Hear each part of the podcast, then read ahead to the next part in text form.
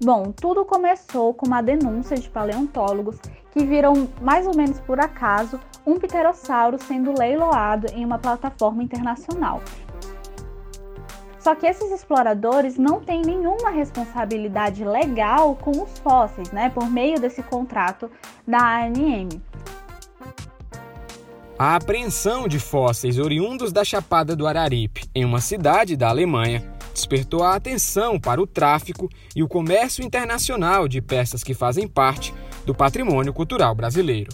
O recorte de hoje conta como foi a operação que recuperou 60 fósseis que seriam comercializados em sites e leilões virtuais. Eu sou Diego Viana e esse é o recorte.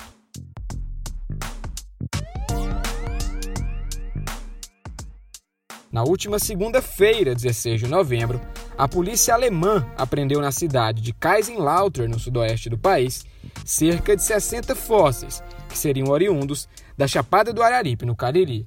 As peças estavam sendo comercializadas ilegalmente na internet. O preço dos fósseis chegavam a até 100 mil euros, o que equivale a cerca de 630 mil reais.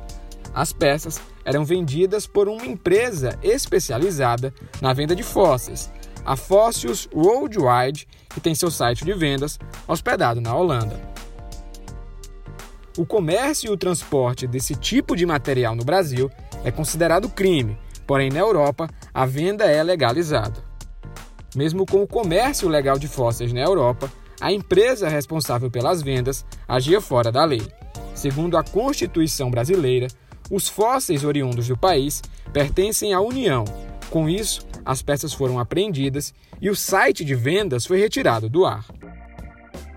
O procurador da República, Rafael Raiol, está à frente da maioria dos casos de tráfico de fósseis no Cariri. Raiol pediu ao Ministério Público da Alemanha a apreensão preventiva do material e também elaborou um pedido de cooperação internacional ao país.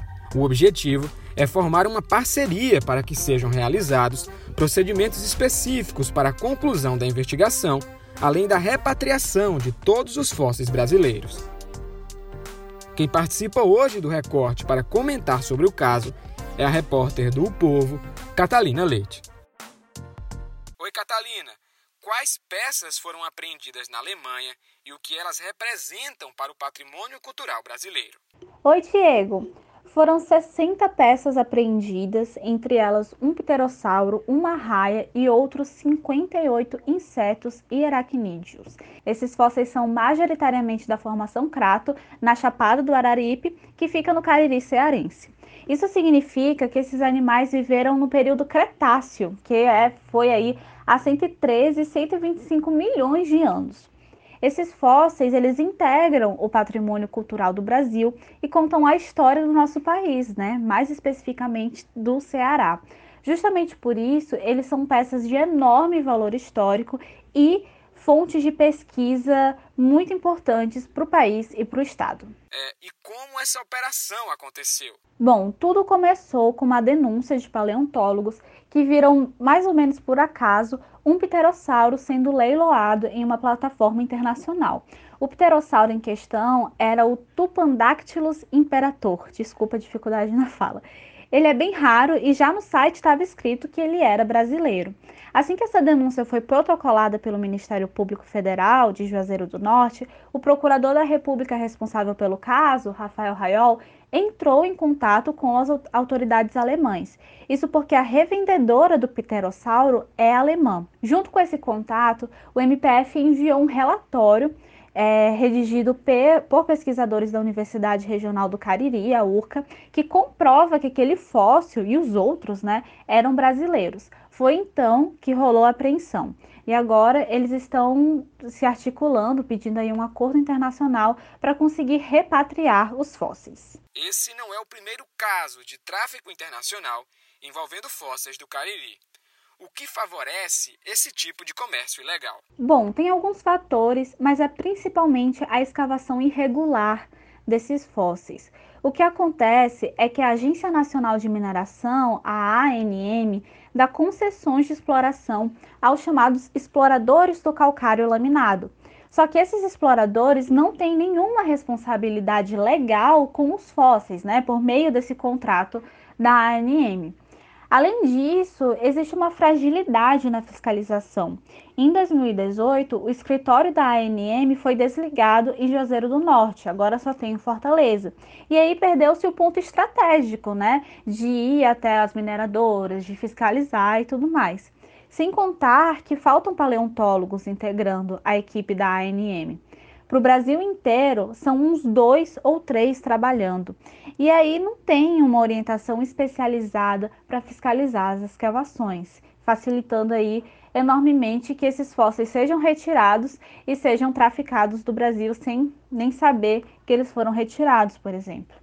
No Brasil, o transporte e o manuseio de fósseis sem autorização é crime.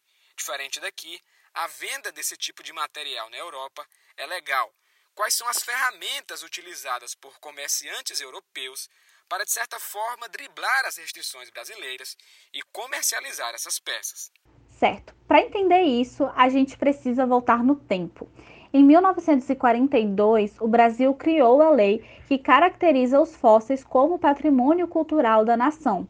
A partir desse ano, ficou ilegal transportar ou manusear os fósseis sem autorização da nação, e tudo que fosse contra isso passou a ser considerado como usurpação, que pode ser traduzido como tráfico. E essa plataforma que estava sendo utilizada para leiloar os fósseis tinha nas suas regras afirmando que não vendia bens ilegais, e se é do tráfico, é ilegal.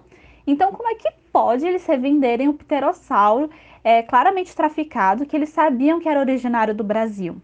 Para driblar isso, os revendedores escrevem na legenda que o bem é de uma coleção antiga e que não tem herança cultural. É só um jeito enrolado de dizer que esse fóssil foi adquirido antes de 1942, ou seja, quando a lei que caracterizava como patrimônio cultural ainda não valia, não existia. Mas, segundo os especialistas, os paleontólogos, os fósseis é, da formação Crato sequer eram escavados comercialmente nessa época. Além disso, os revendedores provavelmente não têm nem como comprovar a data de escavação do fóssil. Então, eles usam esse jogo de palavras para driblar essa regra da própria plataforma de que não seria um bem ilegal. O recorte de hoje está chegando ao fim. Se você quer acompanhar mais detalhes sobre esse assunto, o link para a matéria produzida pela Catalina Leite está na descrição desse episódio. Um bom final de semana e até a próxima!